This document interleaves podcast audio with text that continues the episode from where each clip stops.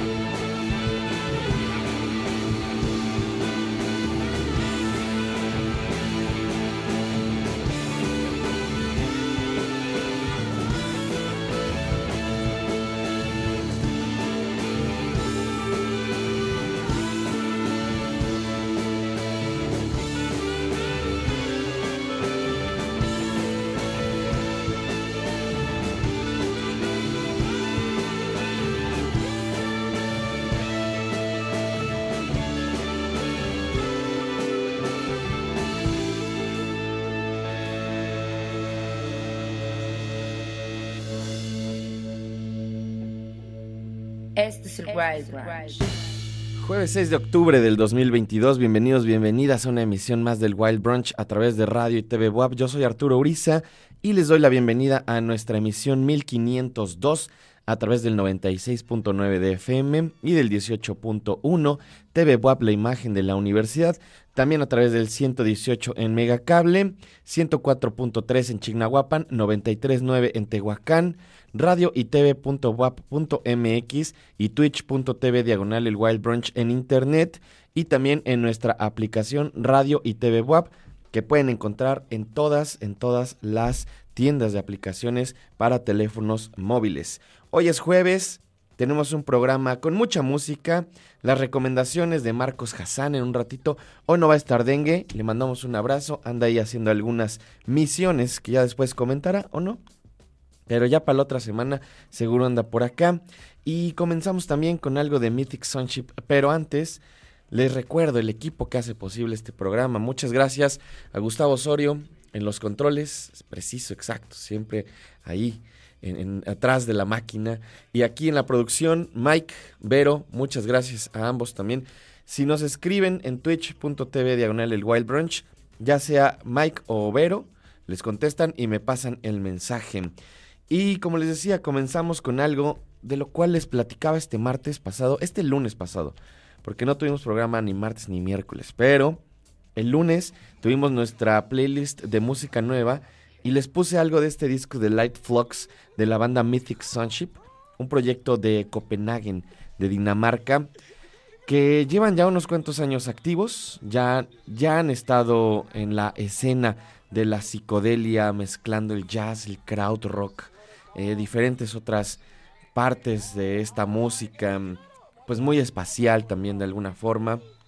Dicen que son eh, una de las bandas más finas en cuanto a la parte de la psicodelia y el unir o reducir esa ruptura entre los riffs pesados y la adoración expansiva al free jazz y la experimentación. Y creo que funciona muy bien. Es un proyecto bien interesante y este disco justamente es de esos discos perfectos como para ir de viaje, ¿no? Te lo pones mientras vas manejando o vas en el camino y te lleva. Tiene un, empuje muy, muy rico. El disco se llama Light Flux, la banda es Mythic Sunship. Espero que les haya gustado. Les recuerdo nuestras redes, arroba el Wild Brunch, ya sea en Instagram o en Twitter. No subí el día de ayer, ya no me dio tiempo de subir la recomendación de esta semana. Hoy la subo, hoy en la tardecita o en un rato, en un par de horas, depende cómo andemos de tiempo, pero hoy subo la recomendación de la semana. Ya les había dicho cuál es. Hice un poco de trampa porque lo puse el lunes pasado. Fue uno de los discos que salió en el fin de semana anterior y tal vez suene algo de, ellos también en un ratillo. Eh, estaba viendo en, las, en la página de Instagram, en la cuenta de Instagram de Warp Records, esta mítica disquera, la Warp Records, que ha estado pues prácticamente como punta de lanza durante muchos años en cuanto a la electrónica experimental y específicamente en géneros y subgéneros como el llamado Intelligent Dance Music o el IDM o que le llamaron Brain Dance y de donde salieron también grandes proyectos que seguramente muchos y muchas de ustedes conocen, de donde salieron gente como Square Pusher, gente como Boards of Canada, eh, editaron en algún punto compilaciones donde estaba Red Snapper, Brian Eno y por supuesto una de las figuras centrales de tanto la Warp como de toda esta movida pues fue el señor Richard D. James, también conocido como Aphex Twin uno de sus tantos nombres porque tiene varios, varios proyectos.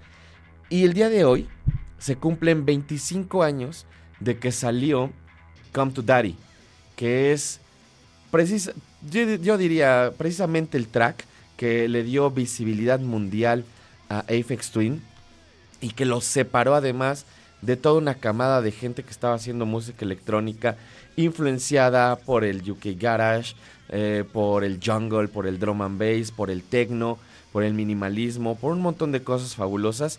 Y aquí juntó todas sus energías, todas sus fuerzas y toda su creatividad para hacer una de las canciones más emblemáticas de la música electrónica que existen. Y además se juntó con el señor Chris Cunningham e hicieron uno de esos videos que una vez que veías ya no, te, ya no se salía de tu mente. Un video de, de, yo diría, de una gran, grandísima influencia que fue después copiado y copiado y de alguna forma incluso Chris Cunningham basó parte de su carrera en ir recomponiendo estos elementos, ¿no? De, ir sacando también partes de este video que, que pues mezclaba una especie como de terror con la música electrónica, con ambientes muy grises, muy grisáceos del Reino Unido, pero todo también con una sensación de poder fabulosa. Entonces ya saben, estoy hablando de Come to Daddy, cumple 25 años el día de hoy. Y vamos a ver el video, escuchar la rola, ahorita regresamos, está en el Wild Brunch, no se vayan.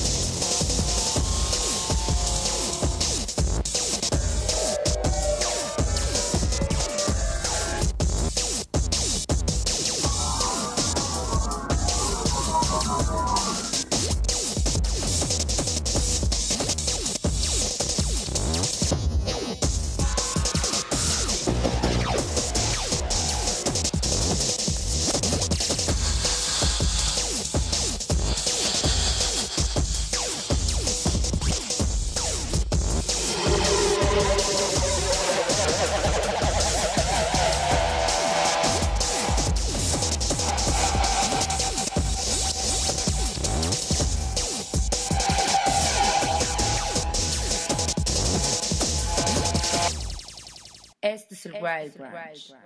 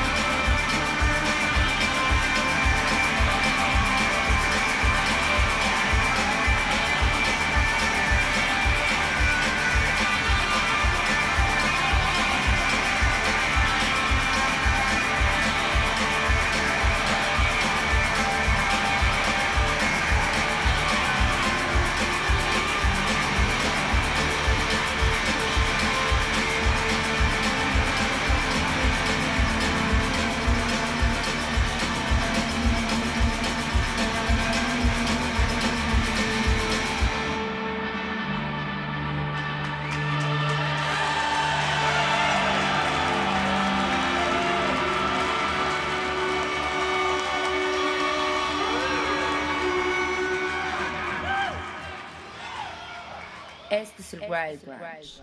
Moon Duo, Live at Levitation, eso que escuchamos es parte de este nuevo material de Moon Duo. Es el track con el que abren este nuevo disco en vivo que como su nombre indica, fue parte de los shows que hicieron en Levitation en, me parece, hace unos años, no fue, no fue exactamente el de este último año. Eh, viene toda la información en el Bandcamp de Munduo, pero lo que sí es que captura muy bien la energía en vivo de este proyecto, de este dúo precisamente, que además van a estar en el Festival Hipnosis este 5 de noviembre. La semana pasada les pusimos una entrevista que tuve con Sanae Llamada, que es quien toca los sintetizadores en este proyecto y parte integral de Munduo. Yo creo que la subiremos, les había dicho que la semana anterior le vamos a subir, yo creo que esta semana la subimos. De todos modos, chequen ahí en nuestro YouTube. Vamos a estar poniendo algunas entrevistas que estamos realizando o de la gente con la que platiquemos. Échenle, échenle un ojo. Arroba el Wild Brunch, ya saben también en redes. Eh, saludos Eduardo Toriz, saludos por acá Güero Madono, Afu Marlow, Nil Luna Peralta, Héctor, por acá contigo, conmigo, dice, definitivamente uno de mis tracks favoritos de Apex Twin, Come to Daddy, el Papi Mix, y el video me encanta, yo recuerdo de los 90 o 2000, me preguntaba ahorita Vero, que si yo veía ese video de noche, y, y, sí, era un video que veías de noche porque solo lo pasaban en la noche en MTV. No, no era como un video que estuviera temprano y me marcó definitivamente.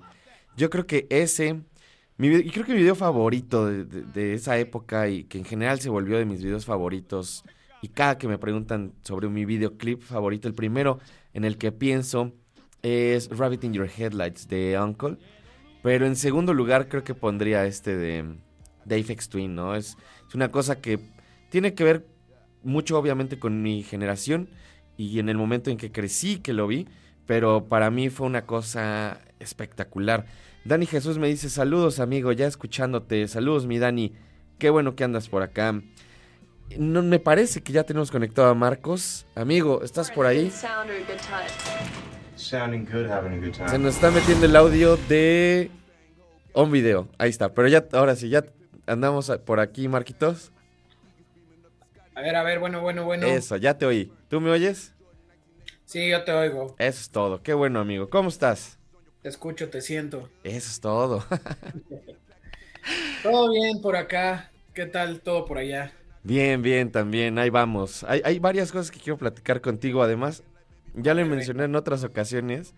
Eh, Marcos, Ayari y Dengue tenemos un grupo de WhatsApp. Y generalmente estamos platicando de música y demás cosas.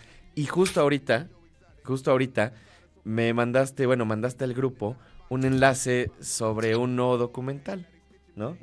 Entonces creo que es apropiado también que hablemos un poquito de eso. Hasta les dije aquí a los de producción, a ver amigos, ahí les va el enlace, chequen si podemos poner el video, pero ahorita, ahorita, no nos, no nos apresuremos. Antes, te quería también este, decir, eh, estaba platicando ahorita, regresando del corte, sobre los videos musicales, ¿no? Porque se cumplió 25 años de que salió Come to Daddy de Apex Twin. Y entonces lo pusimos hace rato. Y yo mencionaba que para mí es uno de los grandes videos que se han hecho, es uno de mis favoritos, ¿no? Y que tal vez sea una cuestión generacional, pero también creo que sí es algo que, pues que marcó mucho, ¿no? Una época eh, musicalmente, visualmente. ¿Tú tienes así algún video, algunos videos que recuerdes que estén en tu lista como estos son de mis videos favoritos? Pues eh, nunca se me ha hecho así como, nunca he hecho el ejercicio, digamos, como que me conflictó un poco lo de los videos porque de alguna manera no me encanta ponerle definitivamente una parte visual a las canciones, pero pues crecí con MTV, crecí con eh, todos estos canales de música, inclusive si no tuvieras cable, pues los ponían en TV abierta a ciertas horas. Entonces, pues sí, o sea, obviamente hay, hay videos que me hablaban más, eh, no sé, o sea, como que sí tuvieron un impacto, ¿no? Entonces es un poco el, conflicto del asunto. Sí, me gustan mucho los videos de, eh, pues los de Apex Twin, eh, el de Come to Daddy me gusta mucho, me gusta mucho también Window Leaker. de hecho, hace unos años, bueno, hace ya más de 10 años, hubo un festival en en el estacionamiento del Estadio Azteca que se llamaba Sonorama. Ajá. Y eh, coincidentemente Dengue también fue, aunque no nos conocíamos en ese entonces. Y el festival lo cerró Chris Cunningham con un DJ set. Bueno, pues no sé si DJ set, era como creo que es su música. Ajá. Y estaba poniendo visuales y los visuales eran pues como outtakes de sus videos. Y fue una de las experiencias más raras, increíbles eh, que, que, he visto en un festival. O sea, sí fue como muy impresionante. Y, ajá, o sea, hay, hay, videos que me gustan mucho como, ajá, estos que son de grandes conceptos, de grandes efectos, pero también me gusta mucho el video de Still My Sunshine de Len, que literal es, no sé, 100 dólares o algo así, y todo el video es que ellos rentaron unas cámaras, apartaron, eh, no sé, tiempo en un estudio de edición y todo lo demás se lo gastaron en un viaje con todos sus compas y pues eso es lo que documentan eso, ¿no? Me gusta mucho ese video, por ejemplo, ¿no? O sea, me gustan esos que no tienen un concepto tan grande, pero por otro lado hay unos que están bien logrados. Me gustan mucho los videos de Jonas Ackerlund, o sea, me gusta mucho el de Smack My Bishop, perdón. es, ese video, ese video además es legendario porque era, como me acuerdo que estaba prohibido, ¿no? Porque tenía algunas partes como muy explícitas entonces era difícil. sí, no, era difícil verlo, era difícil encontrarlo. O sea, yo recuerdo que era, había como una versión muy censurada y siempre era como, ¿dónde? Digo, antes es que también antes del internet era una cuestión bien particular, ¿no?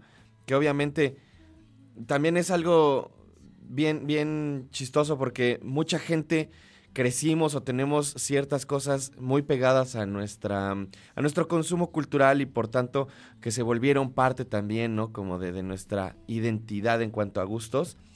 Y todo eso, pues eso es porque te lo ponían ahí, ¿no? Te lo ponían y entonces tú lo consumías y a todos nos gustaban ese tipo de cosas. Y luego cuando se abrió esta puerta del internet y podías ver estos videos como el que dices de Smack My Beat Shop, que eran cosas de autor completamente arriesgadas, increíbles, pues cambió un poco el juego, ¿no?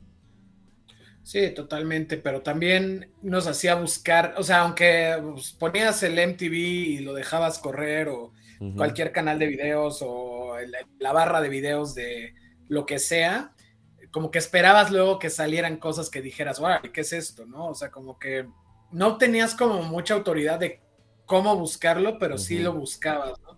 Luego habían estos VHS y luego estos DVDs que compilaban videos, entonces este, justo había uno de Chris Cunningham, uno de Spike Jones, uno de, ¿quién era el tercero? Era de Michelle. Ajá, Michelle Gondry, Stephanie Sednawi, eh, Spike Jones, eh, Chris Cunningham. Chris Cunningham y había otro, eran cinco, los de Work ah, Director, sí. Y, eran justos, sí, era una locura. Carísimos, además. Yo los tenía piratas. Ah, sí. sí, bueno, también eso. nosotros nos apoyábamos mucho de la piratería. Sí, sí, sí, ¿no? Digo, eh, eh, comprar a lo, cuando teníamos, pues no sé, digo, tú y yo somos contemporáneos, ¿no? Pero nos llevamos un par de años. Eh, a lo mejor teníamos, ¿qué?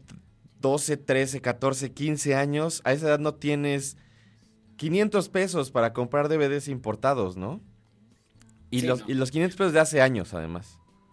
Sí, no, y pues también no podemos eh, negar, pues somos, estamos en México, ¿no? O sea, también era muy difícil entonces.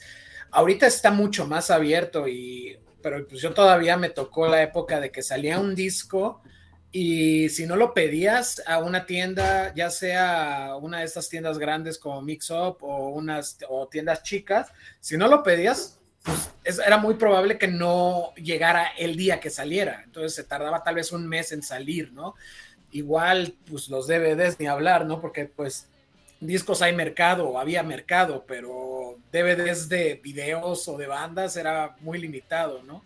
Entonces sí, me tocó épocas de que a veces llegaban antes en la piratería que en, en las tiendas formales. Mira, no tiene que ver con los DVDs, pero ahorita me tengo una memoria muy eh, pues vívida, ¿no? Muy, eh, que la tengo muy presente, de que cuando salió el disco de Roots de Sepultura, eh, estuvo antes en el Chopo legal, o sea, que eran los CDs, los cassettes de la distribuidora mexicana, los distribuyeron primero en el Chopo y luego llegaron a las tiendas. Órale. Y entonces, ajá, y, y esas cosas eran como raras, era como, órale, o sea, sí, sí trataron de hacer un esfuerzo para que la gente que iba a consumir esto eh, lo tuviera a la mano, pero sí, o sea, me acuerdo que tardaron meses en que llegara ese disco a, a Mixo, por ejemplo, ¿no? O sea, y, por ejemplo, mira, esa es otra cosa bien chistosa. La gente de, de, DF, de la Ciudad de México, pues tenía el chopo, ¿no? Ajá. Entonces, yo recuerdo que cuando la, primera vez que fui al chopo, que tendría yo a lo mejor 15 o 16 años, fue una experiencia que me voló la cabeza porque aquí no hay nada así, ¿no? Y Al parecer no hay nada así en el mundo. sí, bueno, ¿no? Además. Eh, eh, entonces, yo he ido e, en, al Chopo creo que dos o tres veces en mi vida. Pero la primera vez que fui era fue fue una experiencia pues loquísima, ¿no? Era como, órale, aquí tienen todo esto, ¿no? Y podías comprar playeras de bandas. Sé que también es otro tema y que, y que no quiero sonar viejo para nada, ¿no? Y cada quien puede ponerse lo que guste, aunque no conozca las bandas. Pero en esa época conseguir una playera de una banda que te gustaba era muy complicado y si era como un poco de una cosa de identidad. Veías a alguien con una playera de una banda que te gustaba y era como, ah, órale, tú y yo tenemos algo en común, ¿no? Eso estaba padre. Y entonces ir para allá. Recuerdo que fui y compré una playa de Nirvana, ¿no? En esa época. Era, era difícil encontrar playas de Nirvana en esa época. Entonces, no sé, ese es bien chistoso cómo ha cambiado todo. Sí, totalmente, ha cambiado, ya es, otro mundo eso, o sea, ya no puedes hacer eso, o sea, por un lado no puedes como decir, si veo a alguien que tiene una playera de una banda, o sea, como que garantizo que son fans, pero por otro lado está tan abierto esto que pues ya no hay vuelta atrás, ¿no? Y eso está bien también creo, ¿no? Porque justo estábamos haciendo el ejercicio yo y Ayari eh, hace un, yo creo que hace una semana de qué banda eh, te gustó o la conociste a través de, no sé, una playera o un parche en una chamarra y eso, ¿no? Ajá. Y siento que eso sigue adelante, o sea, aunque veas a Jennifer Aniston con una playera de MC5, como que siento que hay gente que dijo, espérate, ¿quiénes son los MC5, no? Tal vez no los fans de Friends, pero si alguien que es fan de la música ve esa playera en un artículo de, mira, las Kardashians, este, de posers, poniéndose esas playeras, seguramente hay gente que dice, espérate, ¿quién es esa banda? ¿No? O sea, y eso está bien, eso pienso que está bien, pero, ajá, o sea, sí es otro mundo. Y sí era, era muy, era, era padre, ¿no? También recuerdo que en esa, bueno, un poco después, que una vez fui, bueno, tocamos, mi ex banda de la prepa tocó en un ahí show casero. Y fue la primera vez que vi este playeras, o sea, gente con playeras, no sé, de Glass Joe o de mm. Thursday o de Saves the Day. Y en esa época era rarísimo eso, aunque era como el, el lemo comercial o de Jimmy to World inclusive, ¿no? Y era como, esto está rarísimo, ¿no? O sea, como, pues no, es más fácil encontrar a alguien con una playera de Nirvana ya en esa época. Sí, sí, sí. Sí, le mando Para que sea así tan específico, era como, wow, o sea, ¿quién es, de dónde salieron y de dónde la sacaron? Fíjate, le mando un saludo a mi, a mi amigo el chino. En esa época que estábamos en la secundaria que dices de Glass Joe, nos gustaba mucho el Worship and Tribute. Y era una banda pues, como medio desconocida. Y como precisamente no había merch ni formas de conseguirlo, este, hacíamos stencils y, y en las mochilas así le, le, poníamos el logo de Glass Joe, ¿no? Porque nos gustaba esa banda. Entonces sí era otra forma. Sí, no, sí, sí tenemos este, ese, ese bagaje que ahora ya se perdió todo porque ya, pues todo está a un clic de distancia, ¿no? Y pues, no sé si es bueno o es malo, pero es. Digo, también está padre, ¿no? Eh, de, alguna forma, pues soluciona algunas cosas, abre otros espectros.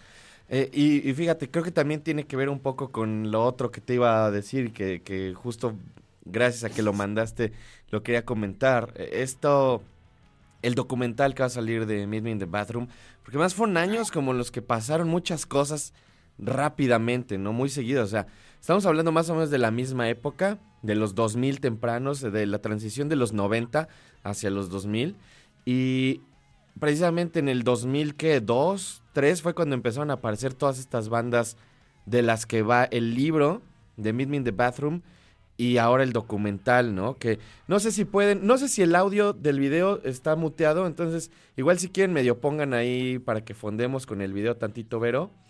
Eh, y, y que es de este documental que está basado en el libro de Lizzie Goodman, ¿no, Marcos? Sí, así es. Ah, ¿sí me oyes? Sí, sí te oigo, sí te oigo. Eh, sí, es justo este libro. Ah, tú ya lo leíste. Yo ya lo leí. Eh, y mira, es, gracioso de que hablas de cómo todo esto pasó tan rápido, porque recuerdo que el disco de los Strokes salió en el 2001. Ah. Salió, creo que salió en el, la semana de 9-11. ah, sí es cierto, ¿eh? Porque tenía esta canción de New York City Cops que la tuvieron que quitar porque ya de repente los puercos neoyorquinos ya eran héroes.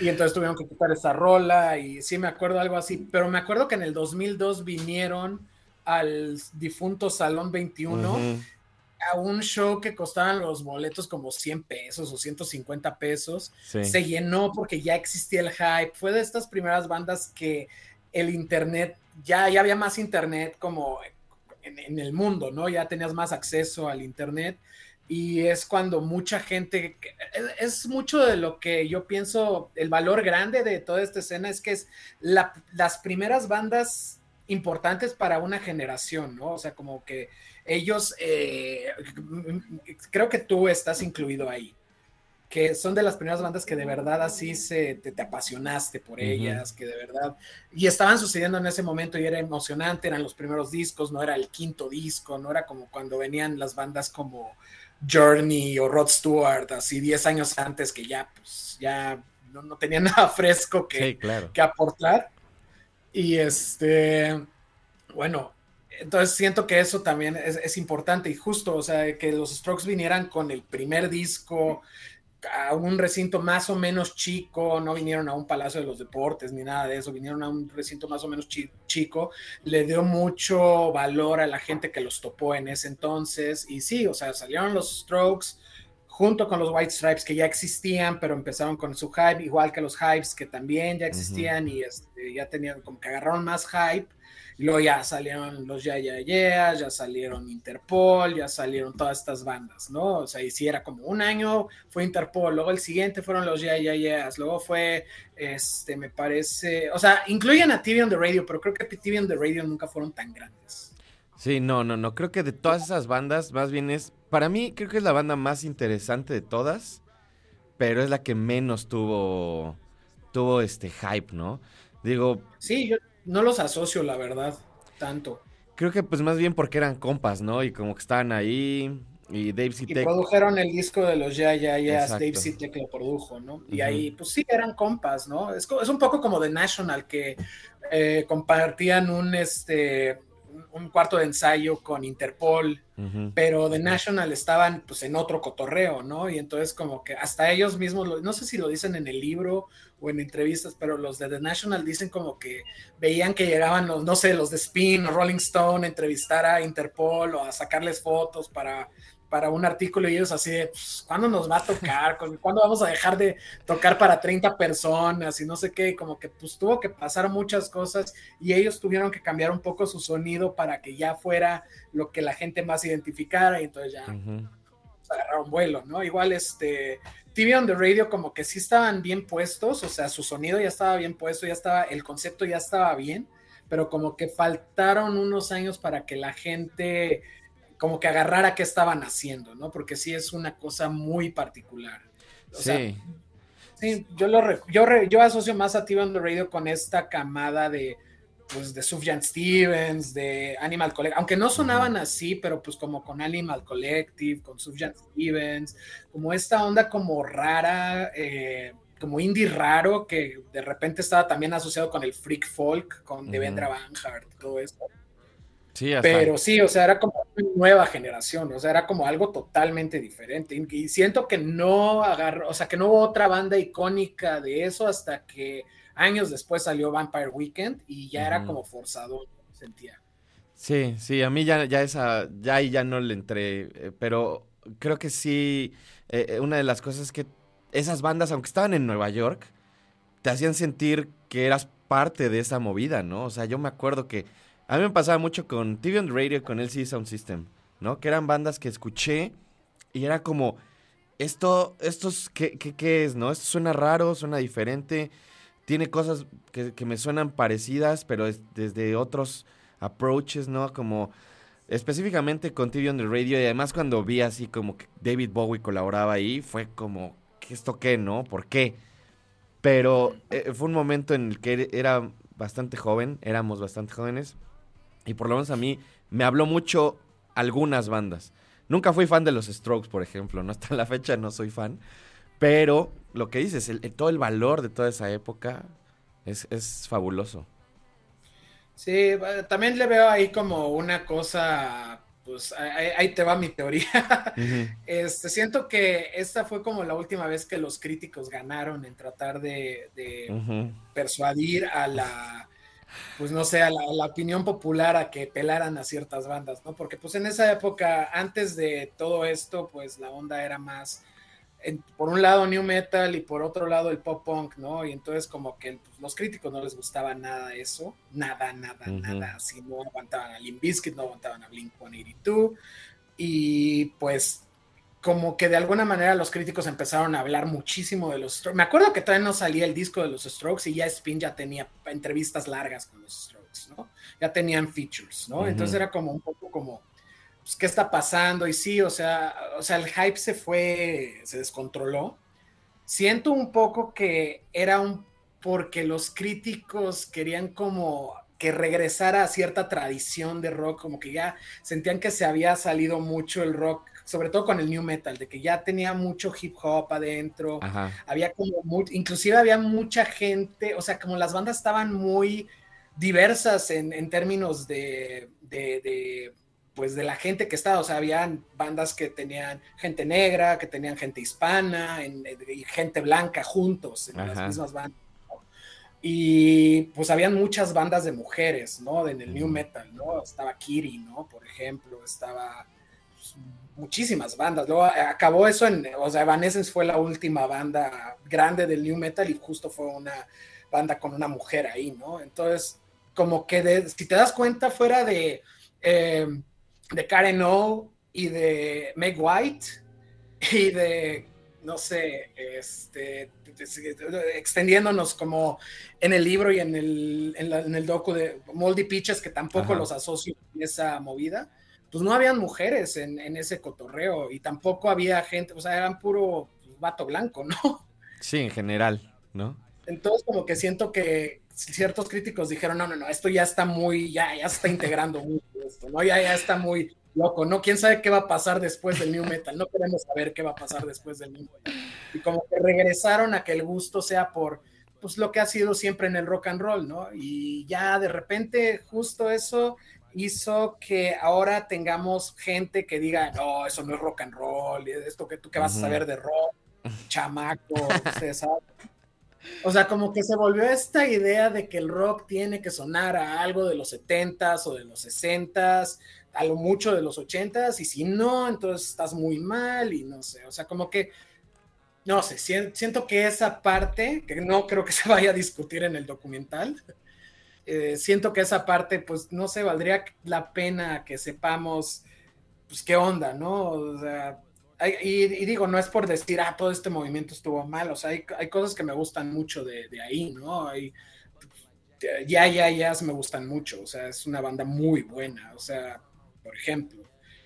Pero sí, siento que ahí hubo mucho el ejercer de cierta opinión, de las disqueras también, por no, pues por salir un poco de, de, de, algo más vanguardoso que no sabían cómo marketear, a algo ya sabíamos, ya esto es cuadrado y así tiene que ser y todo, y de alguna manera eso siento que ya hizo que las siguientes generaciones de bandas ya no fueran tan emocionantes, ¿no? O sea, porque pues ya salió los Kings of Leon, ¿no? Que pues pueden ser una banda buena, ¿no? O The Killers, que también a mí me gusta mucho el primer disco de The Killers, por ejemplo, pero pues ya se volvió algo un poco más o sea, ya su tercer, cuarto disco de esas bandas ya se volvió algo aburrido y predecible y algo más pues para las masas y, y, eso, pero entonces ya el rock ya no tiene esta tendencia a la vanguardia que tuvo por, no sé, cuatro décadas antes. Sí, sí, totalmente, ¿no? Y que además, obviamente, todo esto viene acompañado de una romantización durísima de la época, pues porque ya nos, ya nos dio la nostalgia.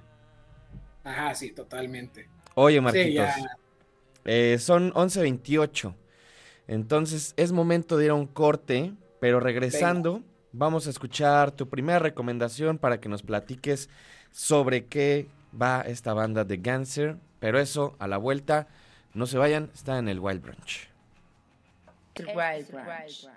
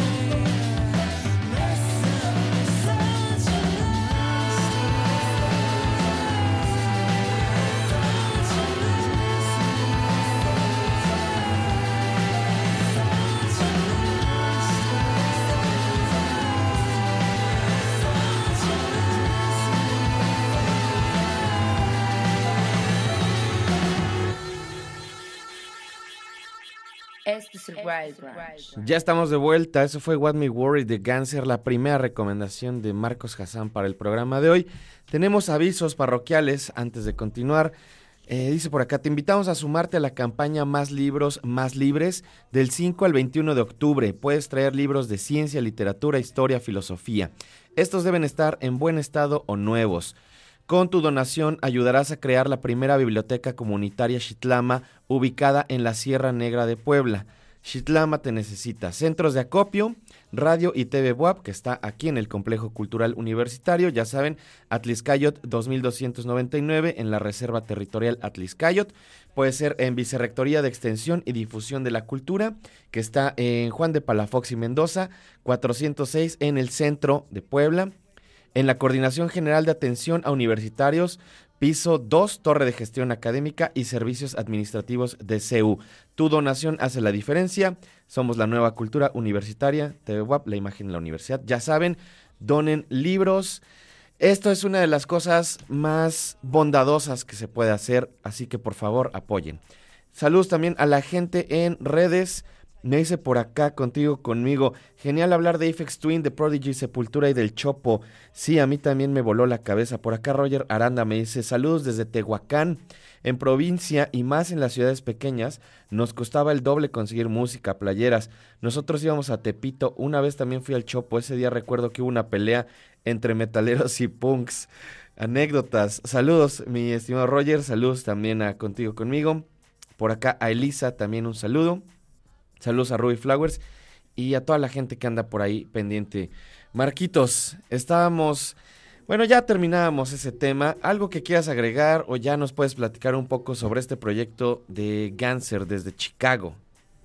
Pues, eh, pues hablemos de Ganser. Pues es una banda de Chicago, como bien mencionas. Eh, yo les empecé a agarrar la, pues, su trayectoria historia, me parece que con el disco anterior, me parece que tienen unos dos o tres discos y sacaron un disco en pandemia, en 2020, 2021. Muy bueno, me gustó mucho ese disco. Pues así, esta onda post-punk, eh, un poco noventera tal vez, pero sin sonar tan a esa época, ¿no? O sea, no tratando de replicar alguna banda en particular, algún estilo en particular. Y me llama la atención que han tenido como varias colaboraciones con proyectos de hip hop, por ejemplo, eh, pues han tenido como, pues ha, sido muy amplio su espectro de colaboradores, de sonidos, etcétera. Y pues ahorita van a sacar un nuevo EP que llevan, lleva el título de Nothing You Do Matters y esta canción se llama What Me Warrior y pues me gustó mucho, está muy buena la canción, o sea, tiene, es de esas bandas que tal vez no están agarrando mucho hype, pero me gusta lo que hacen. Y que también justo hasta los títulos tienen un sentimiento muy de los 90, ¿no? Como medio nihilista, medio, no sé, así como como de esa depresión del, de la generación X. Y también estaba pensando, cuando, ayer que me mandaste la rola, la estaba escuchando y decía, ¿esto a qué me recuerda? ¿No? Porque pues siempre como que quieres hacer asociaciones para decir, ah, bueno, va por acá, va por allá. Y la verdad es que no di en ningún momento, ¿no? Como que, na como que es un sonido familiar de alguna forma, pero mm, no, tampoco fue algo que dijera, ah, esto me recuerda, no sé, hay bandas que ya sabes, suenan a Joy Division o a Led Zeppelin, lo que sea, ¿no?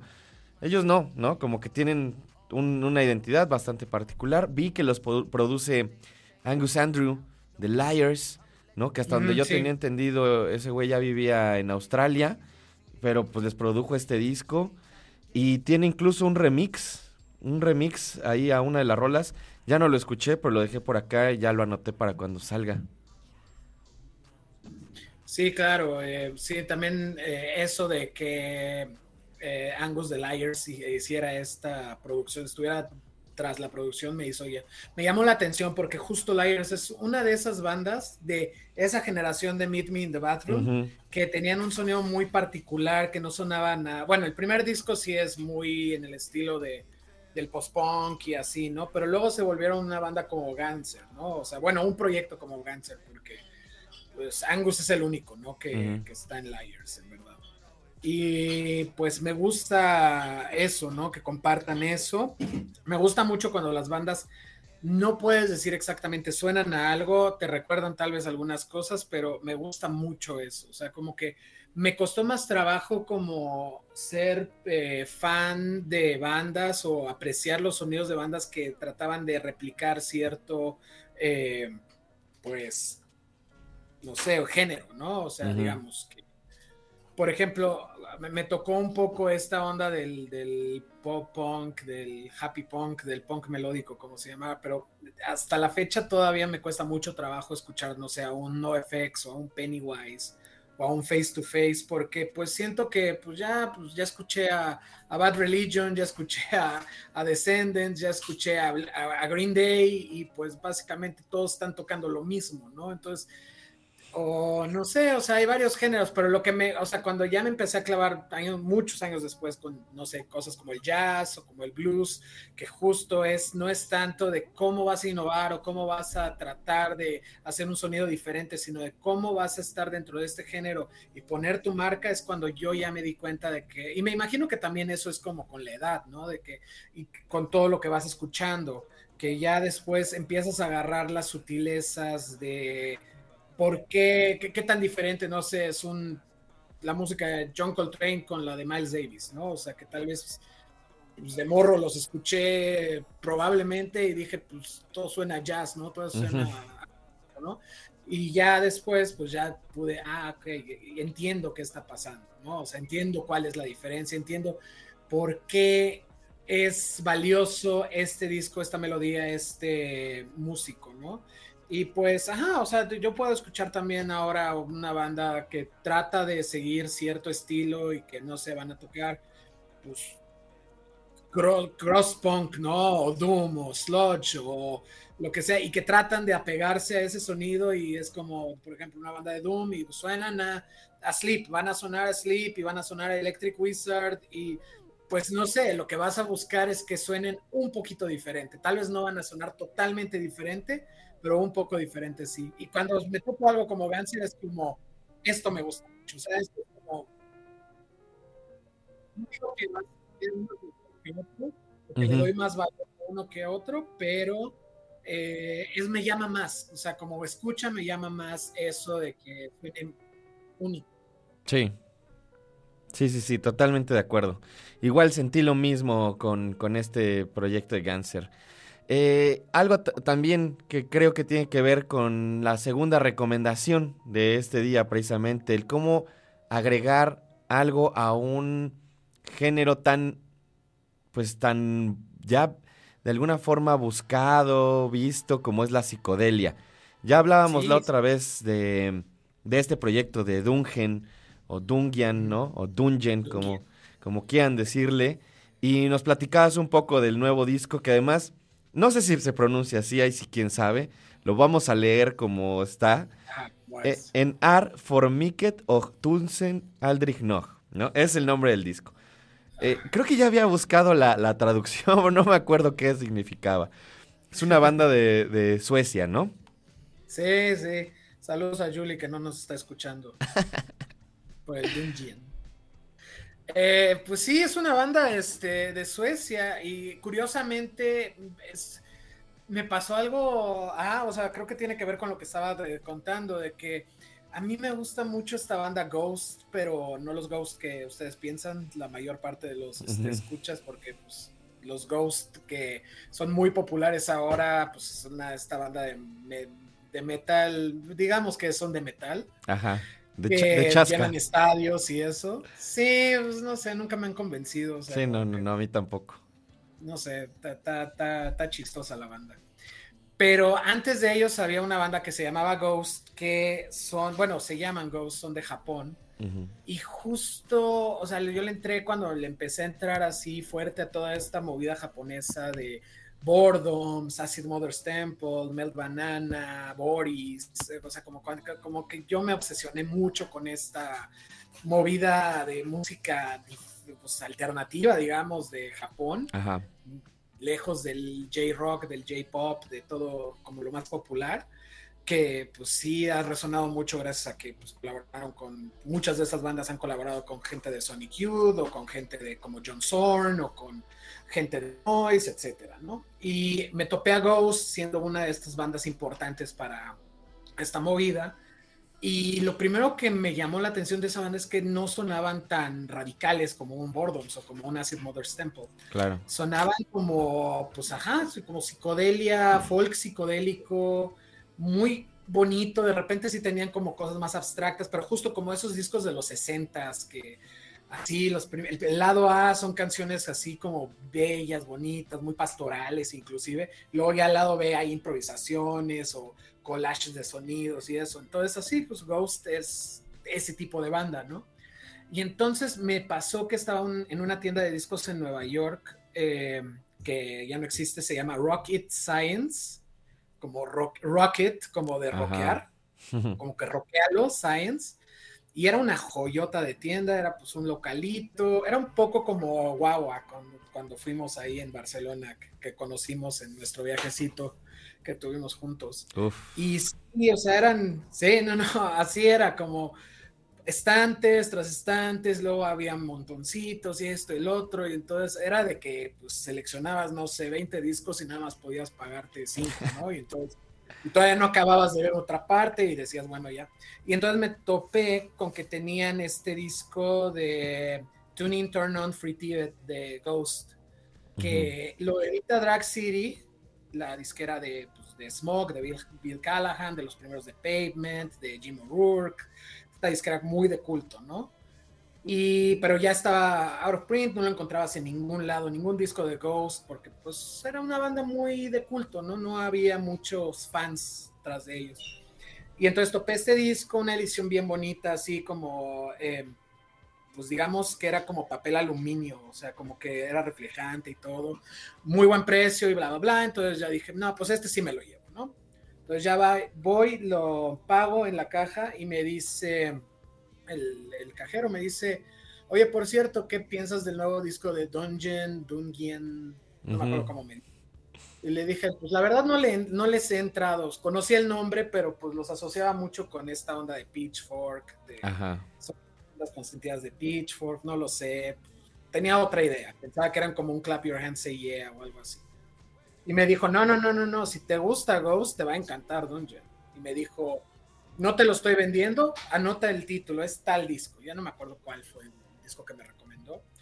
Pues ya lo bajé. De nuevo, la piratería este, nos ayudó.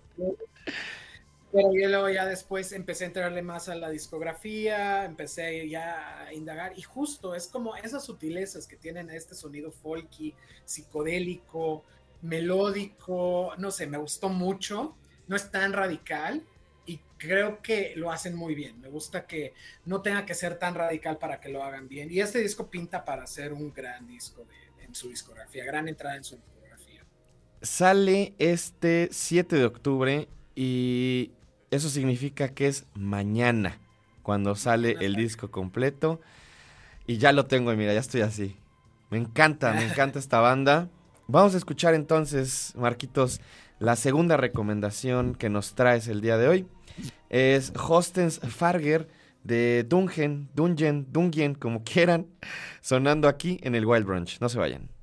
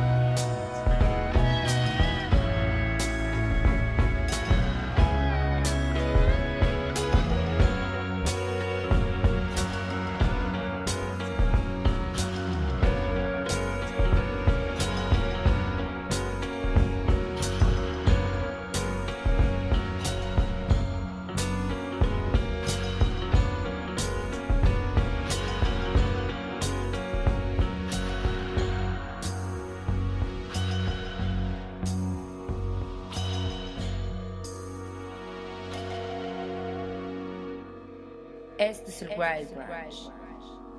Uf, qué track tan chulo. Eso fue Hostens Fjarger de Dungen. Lo dicen ahí en la canción, así suena. Eh, qué bonito track, Marcos. Qué bonito track. Este disco sale mañana. Sí, oye, justo acabo de eh, encontrar el. ¿Qué quiere decir el título del disco? Quiere decir: uno es demasiado y mil nunca es suficiente. Qué título Bien tan, tan chido, ¿eh? Wow. Sí. Sí, no, es una bandota, Dungen. Una banda muy joya. Una banda muy joya, precisamente. Y Marquitos, una vez más, se nos ha acabado el tiempo en este programa. Y te agradezco muchísimo que te tomes esta hora para venir a platicar con nosotros de música, traernos recomendaciones. ¿Dónde te puede leer la gente? Eh, estoy en arroba Kid Riot en eh, Twitter e Instagram.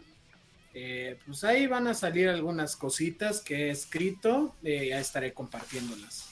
Ah, sí, salió este, apenas ayer salió una entrevista que hice a Isabela Love Story que pues, tal vez no es el público del Wild, pero sí es una cantante de reggaetón que está llevando la forma a pues otro nivel, ¿no? Es como lo típico que escuchamos en el radio de reggaetón y pues vale la pena, siento, porque pues es alguien que no nada más está escuchando lo mismo, está, pues por ahí tuvo unas colaboraciones con artistas de K-Pop, ahí también tuvo, eh, no sé, que ver con gente más allá de su género, creo que vale la pena, lo estaré compartiendo de nuevo hoy. Venga, y además pues hay que mantener la mente abierta a todo lo que suena, ¿no? Para que sepamos qué nos gusta y qué no nos gusta, ¿no? A lo mejor escuchan algo de reggaetón en algún punto y dicen, esto sí me gusta y no pasa nada. No tenemos que, que mantenernos cerrados. Vamos a despedirnos con un track que además eh, pues tiene que ver con el reciente fallecimiento de Loretta Lynn. Tengo que admitir que yo nunca le he entrado, Marquitos. Sí, no, eh, justo eh, es una figura muy importante del country y de pues, hasta de la canción como norteamericana de los últimos ella empezó como en los 60 o sea tiene muchísimo tiempo es creo que después de Dolly Parton la mujer más importante o una de las mujeres más importantes junto con Dolly Parton y algunas figuras más eh, en el country y no nada más eso eh, pues sí esta esta mujer ha sido como tuvo una historia muy, muy grande, muy uh, colorida, de, por decir algo de colorida. Sufrió muchas cosas. Por ahí en los 70 hicieron, ella escribió un libro que se llama Coal Miner's Daughter o La hija del minero, que eh, es pues el libro, su biografía, basada también en una canción de que ella habla de su pues de su niñez, de su vida, digamos, que luego se adaptó en el, al cine justo en los 70s con, con Sissy Spacek este, en el protagónico. Y Sissy Spacek ganó un Oscar por, la, por su interpretación de Loretta Lynn, ¿no? Y sí, es creo que ha de ser uno de los pocos biopics de un músico que, que valen la pena, que, están, que son buenos, ¿no? O sea, que es película, que, que diría Martin Scorsese, es cinema. Esto sí es cine. Esto sí es cine.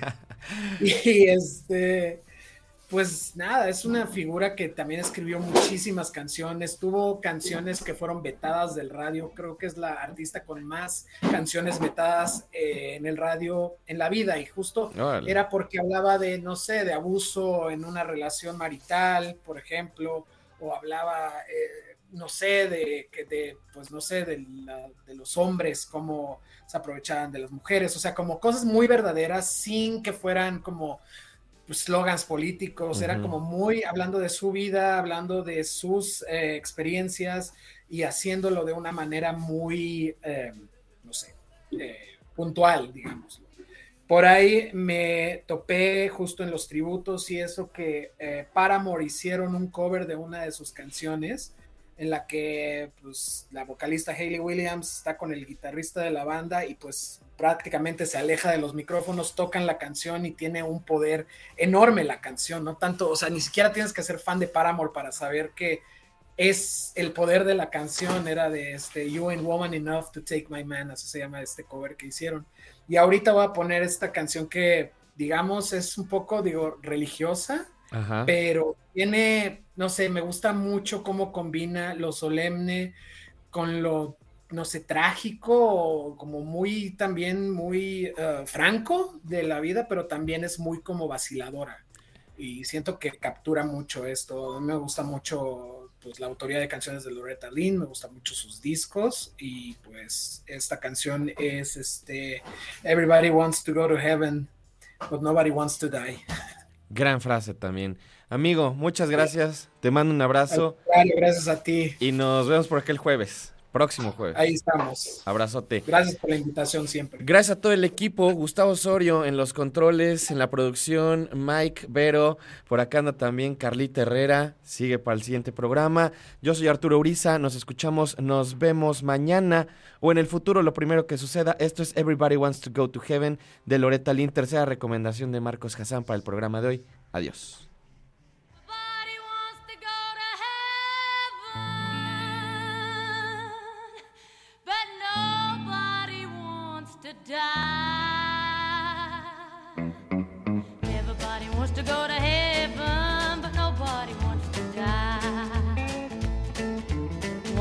A time there lived a man, and his name was Hezekiah. He walked with God both day and night, but he didn't want to die. He cried, Oh Lord, please let me live. Death is close, I know. God smiled down on Hezekiah and gave him 15 years to go. Everybody wants to go to heaven, but nobody wants to die. Lord, I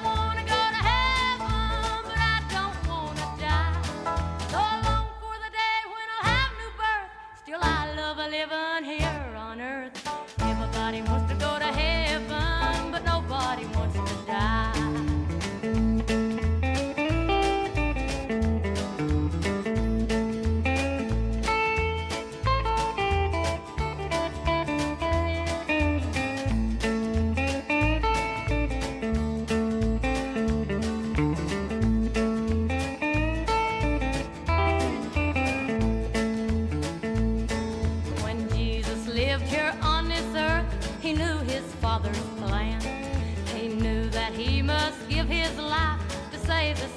of man. When Judas had betrayed him, our Father heard him cry. He was brave until his death, but he didn't want to die. Everybody wants to go to heaven,